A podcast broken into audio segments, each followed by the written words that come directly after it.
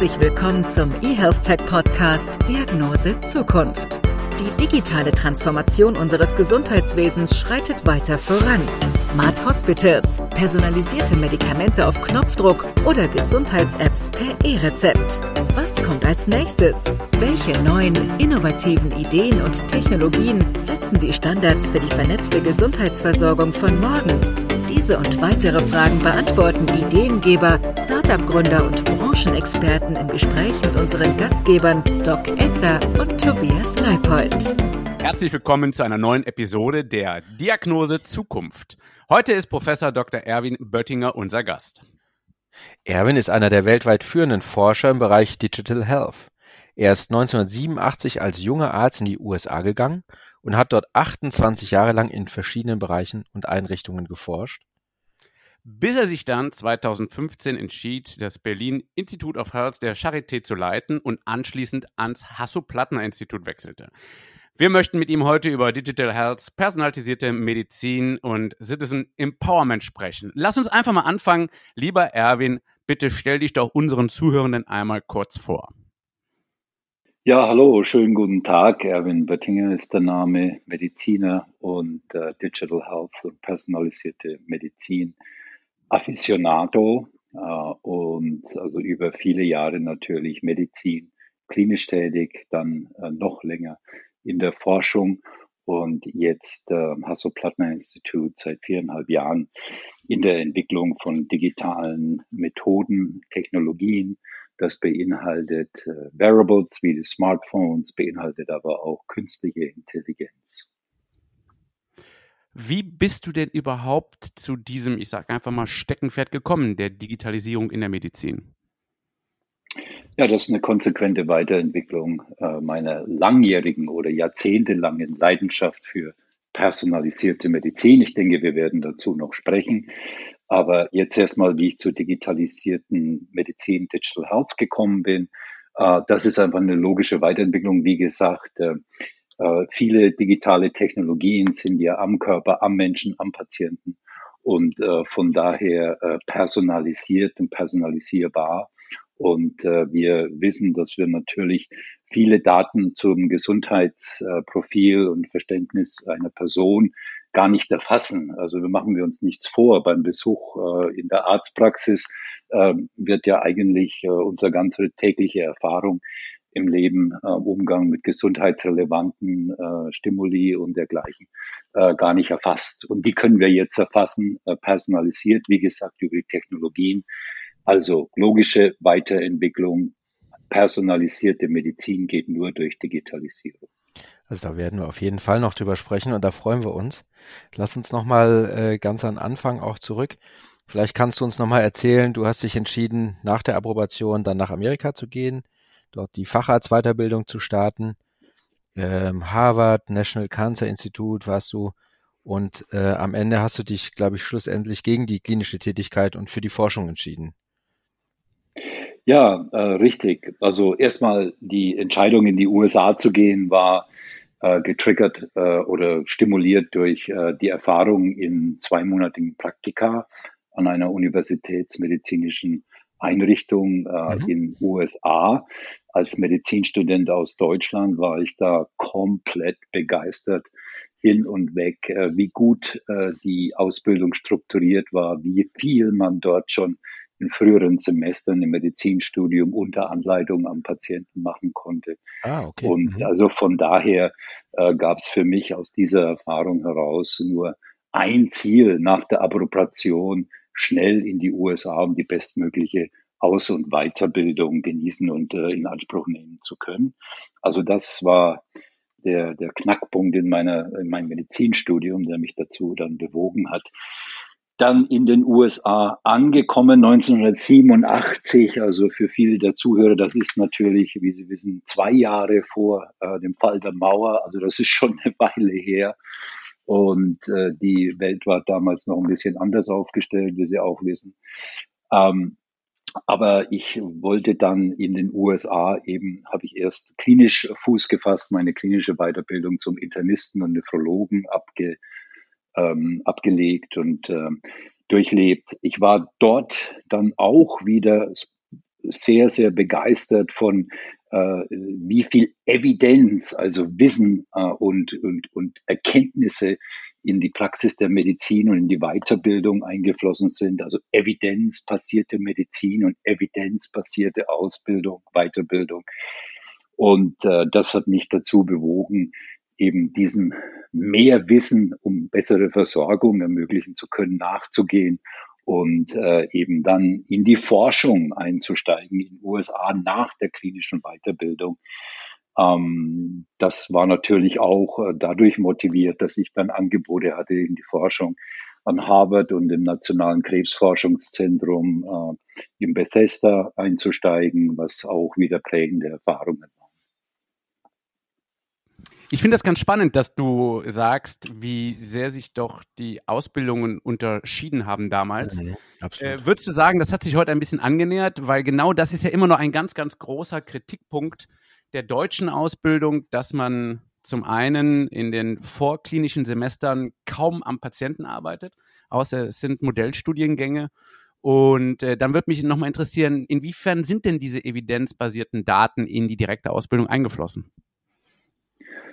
Ja, zunächst mal äh, zum ersten Teil der Frage. Die, ich denke schon, dass sich äh, die Qualität und auch die Herangehensweise in der medizinischen Aus- und Weiterbildung etwas angenähert haben. Ähm, einfach kurz als, als, als Headline, als ich in Deutschland äh, im Studium und dann ganz kurz im äh, Arzt im Praktikum war, ähm, war halt an einem sogenannten Haus, an einer Einrichtung, das, was der Chef gesagt hat, das galt, ja.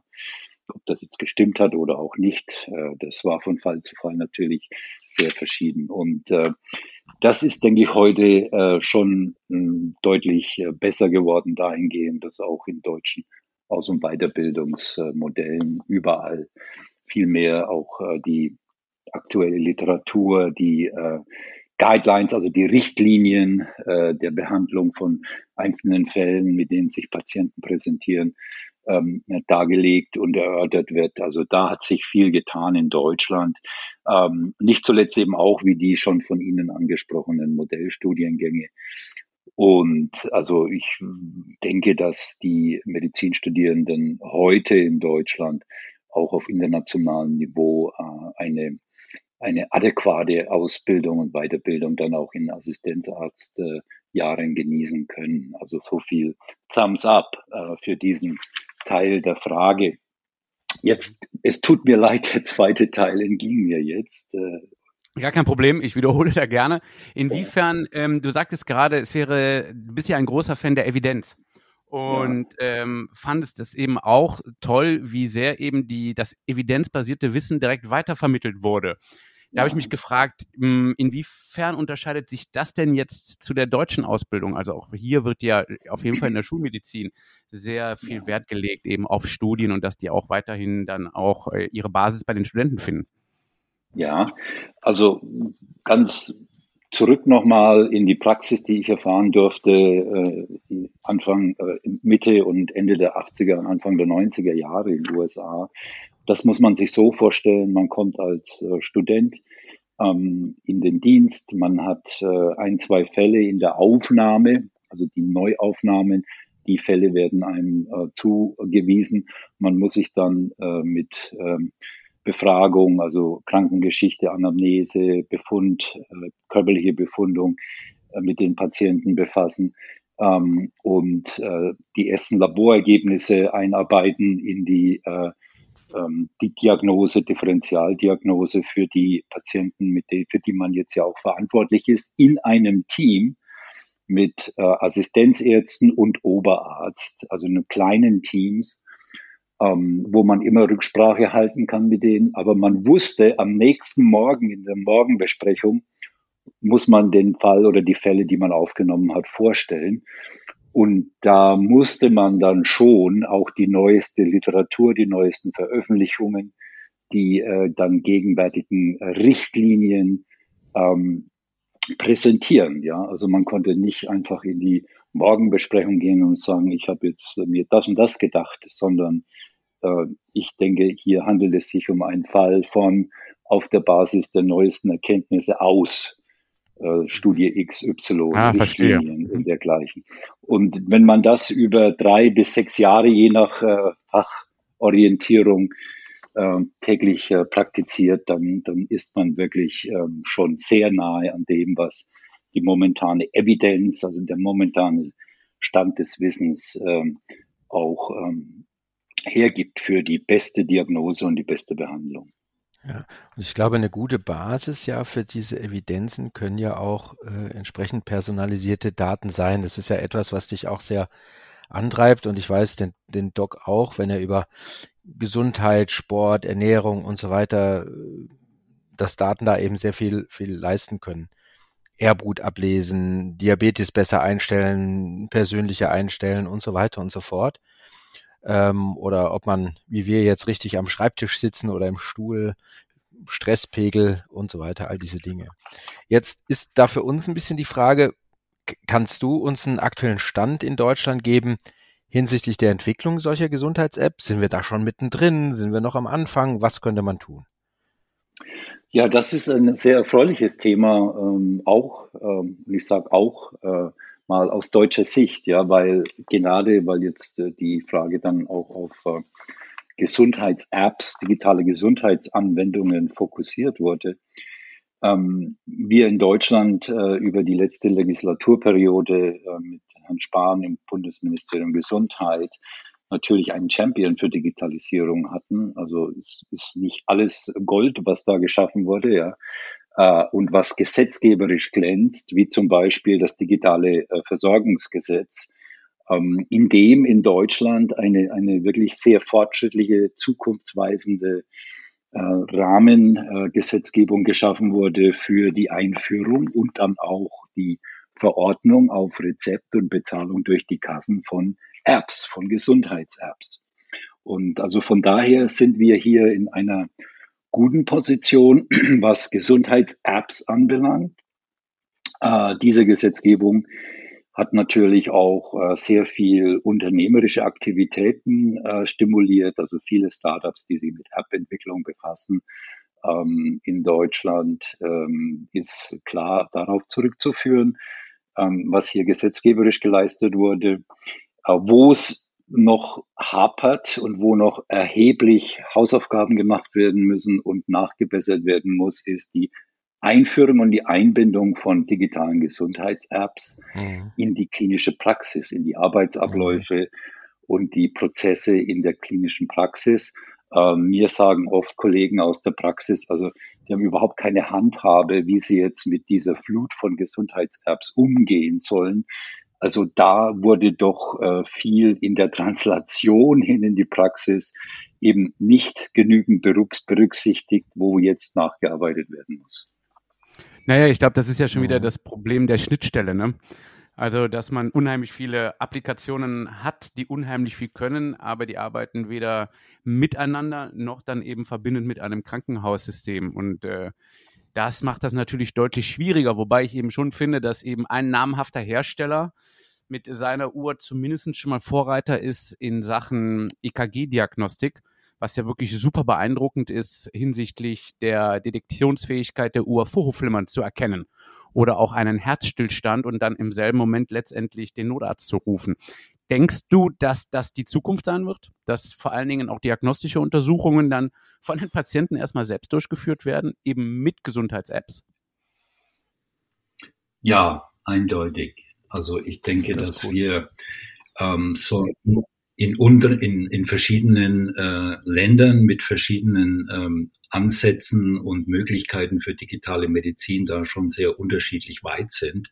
Aber ich denke, dass künstliche Intelligenz, die ja hinter all diesen äh, Entwicklungen letzten Endes auch steckt, also künstliche Intelligenz also Algorithmen kombiniert mit Technologie, also mit den Sensoren, äh, dass hier ein Großteil der Standarddiagnostik äh, und Befundung in äh, das Wohnzimmer oder sonst wohin, wo sich ein Mensch gerade befindet, verlegt werden. Also die neue Gesundheitsversorgungserfahrung wird sich aus der Arztpraxis ja in das tägliche Leben der Bürger und Bürgerinnen verlagern, getrieben durch insbesondere immer bessere Algorithmen ähm, die äh, in ihrer Sensitivität und Spezifität, was die äh, Genauigkeit und Zuverlässigkeit anbelangt, oft äh, den äh, Befundungen von ärztlichen Kollegen nicht hinter ihr steht und teilweise sogar besser ist. Ich mhm. gebe Ihnen ein Beispiel.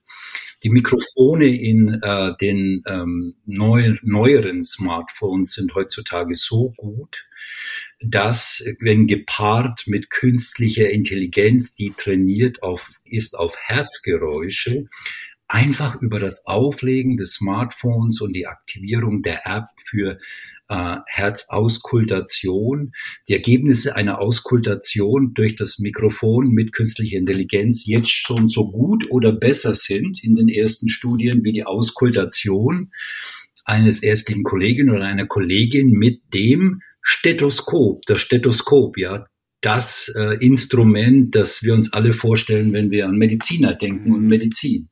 Äh, hier, das ist ein ganz äh, bezeichnendes Beispiel, ähm, wie natürlich, und äh, Sie haben auch, oder du hast auch äh, angedeutet, ähm, die Herzfrequenz wird ähm, über die Smartwatch erfasst. Äh, dann haben wir die Auskultation von Herztönen, Herzgeräuschen, die mitunter auch ähm, nicht normal äh, sind und von daher auf Erkrankungen hinweisen können.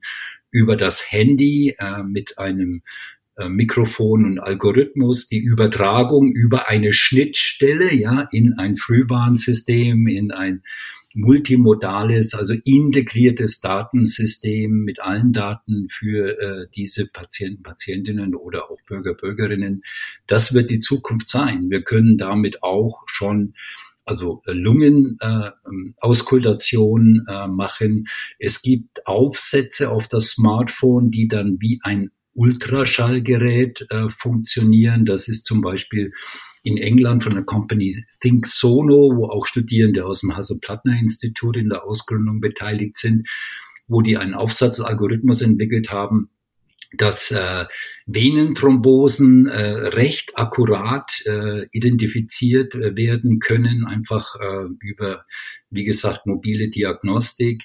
Ähm, und äh, immer mehr Bereiche werden erschlossen, wo bisher der Weg in die Arztpraxis zwingend war für eine diagnostische Untersuchung, was äh, jetzt schon und in Zukunft zunehmend einfach zu Hause mit Geräten äh, im Zusatz zum Smartphone oder dem Smartphone oder der Smartwatch selbst schon geleistet werden kann. Also wir werden kleine Schachteln haben, die wir dann im, in der, auch im Regal, in, in dem entsprechenden Handel oder in der Apotheke uns holen können und die Diagnostik zu Hause das, machen.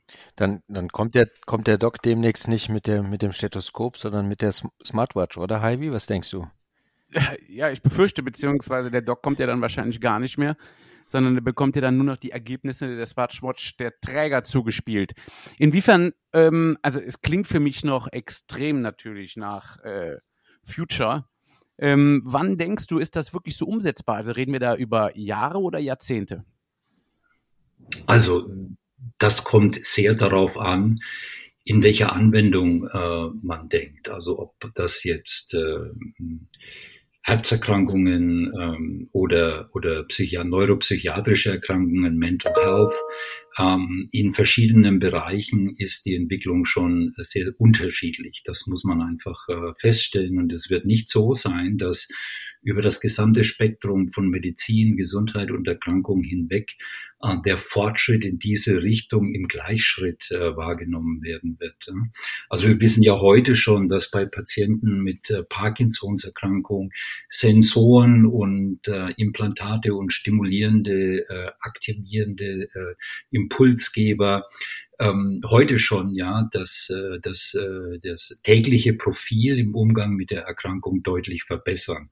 Äh, bei Depression und anderen äh, psychiatrischen Erkrankungen sind wir da noch sehr, sehr viel weiter davon entfernt, ganz klar. Also es wird äh, Spitzenreiter geben und es wird solche geben, die eben auch dahin kommen, aber über viel längere Zeiträume, vielleicht Jahrzehnte. Mhm. Aber ich möchte nochmal ähm, ähm, zurückkommen auf ähm, die Frage, ja, dann äh, hat ja der Arzt oder Ärztin gar nichts mehr zu tun. Also bitte verstehen wir das doch als unterstützend. Ich meine, wenn wir äh, uns die tägliche Praxis heute ansehen, äh, dann ist das doch auch so, dass äh, die Kollegen und Kolleginnen in der Praxis die Anamnese und die körperliche Befundung, das sind alles repetitive Aufgaben, ja. Ähm, das ist ja nicht unbedingt die Essenz des ärztlichen Könnens, ja. Äh, das sind einfach Werkzeuge, die man sich aneignet während des Studiums und dann während einer Karriere repetitiv ähm, und in der Regel doch sehr leidenschaftslos auch, weil das eben nur der Befunderhebung dient, durchführt, wo dann wirklich also das Rezept äh, und wo dann wirklich äh, am Ende die entscheidende der entscheidende Input von Ärzten und Ärztinnen gefragt ist, ist doch in der Entscheidung, die Diagnosestellung, die finale Diagnosestellung und die Therapieplanung. Und da wird natürlich auf absehbare Zeit äh, nur mit KI äh, aus meiner Sicht äh, noch nicht äh, ähm, das Ganze ähm, machbar sein. Hier wird eigentlich die KI immer wieder unterstützend Befunderhebung, Anamneseerhebung, Planung von diagnostischen Abläufen. Aber in der Interpretation äh, wird das eben nach wie vor auf absehbare Zeit bei Kollegen, Kolleginnen in der Praxis sein. Also da mache ich mir auch gar keine Sorgen, muss ich gestehen. Und äh, unter uns als Pneumologe, ja. ich hasse das Abhören. Meine Ohren sind mittlerweile so schlecht. Also ich würde mich freuen, wenn das eine, eine, gute KI für mich übernehmen würde. Ja, also wir, wir, sind ja ganz, ganz, ich freue mich über diesen, diesen äh, Einwurf, ja, weil das ist ja, also ich für mich ganz persönlich mal ähm, äh, das Schlimmste in der körperlichen Befundung war immer die, ähm, die, der, der Augenhintergrund. Ja. das, das Einsehen in den Augenhintergrund. Man ist da äh, mit dem, äh, mit dem, also man, man sitzt da ganz nah am Patienten, weiß, dass die blinzeln, blinken, die Augen sind nicht gut geweitet, man sieht eigentlich nichts und ist fast im Blindflug in der Befundung mhm. und das Tag ein, Tag aus und äh, das kann die KI sehr, sehr, sehr viel besser, mhm. wie wir jetzt schon aus Studien wissen und das nimmt uns doch äh, sehr viel Anxiety. Jetzt stellen wir uns vor, diese Daten aus den Gesundheits-Apps, die werden mit der elektronischen Patientenakte oder beziehungsweise mit den Daten aus der elektronischen Patientenakte verknüpft. Dann haben wir ja zunächst erstmal ja viel an Daten und an Fakten über ein Individuum. Ähm, nicht nur halt, was die Krankheiten betrifft, sondern gegebenenfalls auch ja Krankheiten, die in Kürze eintreten könnten, da die Apps eben vielleicht ein Risikoverhalten feststellen oder da die Apps im Vorfeld schon einfach krankhafte Veränderungen feststellen, die der Betroffene noch gar nicht an sich selber bemerkt hat wie kann ich denn jetzt diese Daten echt schützen? Weil das hat ja dann schon auch einen Fund, wenn die den falschen gelang, in die falschen Hände gelangen. Ja, also die Diskussion mit, wenn die Daten in die falschen Hände gelangen, äh, das, die führe ich wöchentlich oder fast mhm. täglich. Und äh, das ist dann natürlich immer die Abwägung von, äh, was bringen die Daten an Nutzen und was für Risiken sind damit verbunden. Also wir sprechen sehr, sehr viel über, wenn die Daten in die falschen Hände gelangen, haben aber ganz wenig bis keine Beispiele dafür, ja, und haben äh, auch gar keine nachvollziehbar, quantifizierbaren, verifizierbaren Ergebnissen, inwieweit einzelne Personen hier Leidtragende gewesen wären von, wenn Daten in die falschen Hände kommen. Man spricht immer von der Versicherung und man spricht von Diskriminierung. Aber ähm, das hat jetzt dann wirklich nichts unbedingt mit den Einzelnen zu tun, sondern das sind dann wirklich Anforderungen äh, an die Gesetzgebung, dass die da Vorsorge, gesetzgeberische Vorsorge gegen Missbrauch treffen, was in Deutschland noch nicht geschehen ist, leider, was in USA schon lange per Gesetz äh, implementiert ist. Also ähm, es gibt das äh, Genetic Information Non-Discrimination Act, also ein Gesetz, was es Versicherern und Arbeitgebern und so weiter also verbietet, zum Beispiel genetische Daten, die ja sehr persönlich sind, äh, in irgendeiner Form äh, für Leistungserbringung oder Anstellung äh, ähm, zu berücksichtigen und darauf auf der Basis vielleicht sogar zu diskriminieren. Also man kann das in einer Gesellschaft ähm, gesetzgeberisch lösen, ähm, ähm, wenn man ähm, diese Sorge hat, die berechtigt ist. Ja, Ähm, aber zurück zu dem Datennutzen. Also es ist schon klar, wir haben das ja vorhin kurz angesprochen, wenn von der Smartwatch ein Echtzeitmonitoring äh, meines Herzrhythmus äh, verknüpft ist mit Überschnittstellen, die auch in der Regel fehlen in Deutschland, leider Gottes. Das sind wir sehr stark hinterher, wenn die Überschnittstellen dann in ein System übermittelt wird, wo meine Medikamente, meine Diagnosen, meine Vorbefunde, das alles gegeben ist und von einem Algorithmus interpretiert wird, ob jetzt eine Herzrhythmusstörung ähm, auftreten wird oder aufgetreten ist in der Sekunde, wo sie äh, vom Sensor nachgewiesen wird. Das ist doch ein Nutzen, das verringert ja natürlich die plötzlichen Herztod äh, die Gefahr ganz deutlich. Also das ist ein krasses Beispiel, wie wie man den Datennutzen darstellen muss. Und äh, dann ist das immer eine Risikoabwägung. Also wir können das Risiko des Datenmissbrauchs nicht ausschließen. Wir können das nicht verneinen. Das dürfen wir nicht verneinen. Das wäre nicht ehrlich. Ja. Aber wir müssen das immer gegenüberstellen, dem Nutzen, äh, der äh, generiert werden kann für den Einzelnen, die Einzelne aus der Zusammenführung der Daten. Das finde ich eine sehr ehrliche und offene Argumentation, Erwin, weil oftmals wird das auch einfach weggewischt. Nee, gibt's nicht, ist alles sicher. Ähm, ich, ich glaube, das hängt aber auch eine ganze Runde damit zusammen, dass wir eben einen aufgeklärten Patienten braucht, also einen vernünftig aufgeklärten Patienten, der weiß, was das bringt und wo welche Datenstrukturen laufen. Ich glaube, das ist ja auch ein Thema, was dich sehr, sehr betrifft, dieses Stichwort Citizen Empowerment. Wie, wie können wir denn da, ich, ich glaube, da sind wir schon noch ein Stück hinterher hier in Deutschland. Wie können wir denn da weiter vorankommen? Was wären denn deine Tipps, damit wir eben dem Patienten auch diese Verantwortungsübertragung geben können? Ja, das ist in der Tat ähm, ein ganz, ganz wichtiges Thema, ganz wichtiger Punkt, wo sich sehr viel verändert. Also es gibt äh, alle möglichen teils ähm, politisch und gesellschaftspolitisch äh, auch kolorierte Schlagworte. Äh, es gibt äh, den Ausdruck die Demokratisierung der Gesundheitsversorgung, äh, Citizen Empowerment, Patient, also Patientenzentriertheit und äh, was im, im Großen und Ganzen auf die gleichen Entwicklungen abspielt.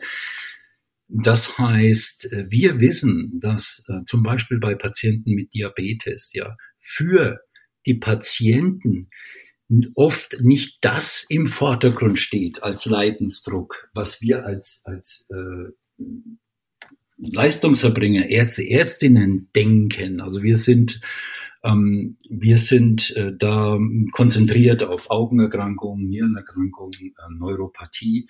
Ähm, aber oft äh, steht bei Diabetikern im Alltag, in deren eigenem Leben, ähm, zum Beispiel die, das Problem, ähm, dass sie ihre Blase nicht entleeren können wegen einer Neuropathie. Also ganz andere Probleme als die, äh, wovon wir denken, dass die Patienten darunter leiden müssen. Und das muss man doch erfassen. Da muss man doch äh, diese Daten, die Patient-Reported Outcomes, also das, was Patienten berichten, was sie am meisten beeinträchtigt in ihrem äh, täglichen Leben, das muss doch der mhm. Fokus sein. Und dazu müssen wir die Voraussetzungen schaffen, dass Patienten, Patientinnen mit Erkrankungen, häufig chronischen Erkrankungen, uns eben auch das mitteilen können oder dass wir das erfassen können durch digitale Technologien, und äh, dass wir hier darauf viel mehr reagieren, viel mehr individualisiert, ja, dann haben wir auch viel mehr Patienten-Compliance, dann, äh,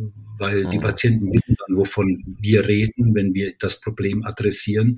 Und wenn wir denen ständig über das, das Risiko von Augenerkrankungen bei Diabetes äh, erzählen, aber die Blase drückt ständig, mhm. dann reden wir an denen vorbei. Mhm. Ja. Naja, Und in diese Richtung stelle ich mir das vor, jetzt mal ganz banal an einem Beispiel ausgedrückt. Ja, mhm. ja gut, aber jetzt muss man ja gerade sagen, ähm, Du sagst ja selber, eigentlich ist die Digitalisierung so dringend wie noch nie zuvor. Auf der anderen Seite wurde jetzt aber die verpflichtende Einführung des elektronischen Rezeptes wiederum abgesagt. Die Testphase ist verlängert worden. Woran hackt das? Also, was denkst du, sind hier die Probleme in Deutschland in Sachen Digitalisierung? Also ich bringe es auf den Punkt, da muss man auch gar nicht lang drum reden. Das sind einfach die standespolitischen Interessenskämpfe, die äh, hier mhm. solche Entwicklungen verhindern. Also das ist eigentlich relativ klar, dass man von Seiten der äh, Standesvertretungen der niedergelassenen Ärzte, ja, hier diese Entwicklungen, diese Testperioden, diese Studien einfach hat verdursten und verhungern lassen. Man kann es nicht anders sagen. Man hat einfach äh, das nicht digital gemacht und dann am Ende der ersten Testphase, wie Sie wissen, war das eine Handvoll äh, echt äh, exekutierter äh, digitale Rezepte, die gar nicht hinreichend war für eine Beurteilung, ja.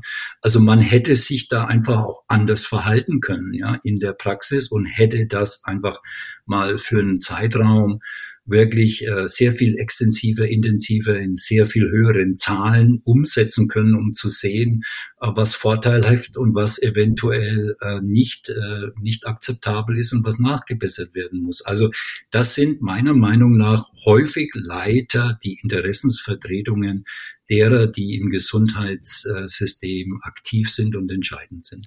Ja, wir haben ja auch von, von Ärzten gehört, die das, die das nutzen und die da sehr sehr viel Zeit auch sparen und äh, einfach auch Sicherheit für den Patienten damit gewinnen können, wenn wir das nutzen, um dann weitere Dienste auch zu entwickeln, die mit diesen Daten arbeiten können. Ich glaube, das ist etwas, was die nächsten Wochen und Monate dann kommt. Aber wenn ja, wir jetzt. Bin ich, hm? bin ich ganz bei dir. Also es wird immer einige geben, die ähm, das aufnehmen, äh, die das mit Enthusiasmus mit vorantreiben. Übrigens auch auf Patientenseite. Ja, ja. Äh, genauso, da wird es die Pioniere geben und da wird es die, äh, die ewigen Verweigerer geben und das, das wird so sein. Ja. ja.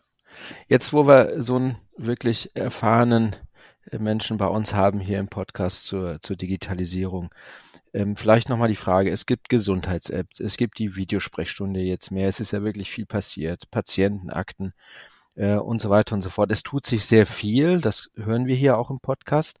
Wo würdest du denn sehen, ist denn der, der, der dringendste Entwicklungsbedarf oder vielleicht auch die größte Chance, dass wir Dinge ähm, verbessern in der Gesundheitsversorgung durch die Digitalisierung? Was wäre denn da dein Tipp? Weil alles auf einmal werden wir wahrscheinlich nicht schaffen. Also den letzten Satz äh, würde ich äh, hinterfragen wollen. Also Gut. wir würden das schon schaffen können, wenn alle am gleichen Strang ziehen würden, nämlich ja. Äh, Digitalisierung zum Nutzen ähm, der ähm, Gesunderhaltung und Gesundheitsversorgung und auch äh, der besseren Behandlung von Menschen mit Erkrankungen, um, um Digitalisierung in diesem Sinne voranzutreiben. Es ist zwingend erforderlich, das wurde ja vorhin auch schon gesagt, dass die Apps, die Gesundheits-Apps mit äh, der elektronischen Patientenakte interoperabel sind und kommunizieren. Es ist zwingend erforderlich, dass äh, die elektronischen Rezepte da auch integriert sind. Äh, es ist auch zwingend erforderlich, dass wir endlich in Deutschland diesen Knoten lösen, der uns daran hindert, das Genom eines Menschen zu interpretieren hinsichtlich äh, der besten personalisierten Herangehensweise zur Gesunderhaltung und bei Gesundheitsproblemen. Also was wir können den Patienten oder Bürgerinnen und Bürgern nicht sagen, also ähm, das alles wird in zehn Jahren vielleicht oder 15 Jahren äh, hier in Deutschland nutzbar sein, wenn es woanders schon sehr viel weiter integriert über all diese Bereiche, die wir angesprochen hatten, vorangeschritten ist. Also das mhm. ist ich auch nicht verantwortbar. Das nehmen wir gern als äh, Message mit, oder Heidi? Absolut. Also ich fand, das war eh viel Spannendes dabei. Für mich besteht die Hoffnung immer mehr, dass ich bald nicht mehr auskultieren muss. ja, genau. Erwin, das kommt doch vielleicht den Patienten zugute. ähm, Auch den Patienten, ja. Erwin, ganz zum Schluss eine analoge Gewohnheit von dir, die sich definitiv nicht digitalisieren lässt. Ach, ich liebe italienisches Essen.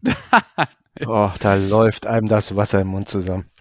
Ja, ja, das kann ich mir nicht digital vorstellen. Das ist immer so der Traum von dem Genuss kulinarischer Art. Das, ähm Wunderbar. Dann ähm, darf ich jetzt zum Schluss noch die allerletzte Frage stellen dieser Folge. Äh, lieber Erwin, wie lautet denn deine persönliche Diagnose Zukunft? Also ich persönlich bin sehr optimistisch, dass wir mit all den Entwicklungen, die wir angesprochen haben, wenn es uns gelingt, diese umzusetzen, äh, die Diagnose stellen können, dass wir alle länger gesund leben werden. Das finde ich wunderbar. Erwin, das passt lieber zum italienischen Essen, oder?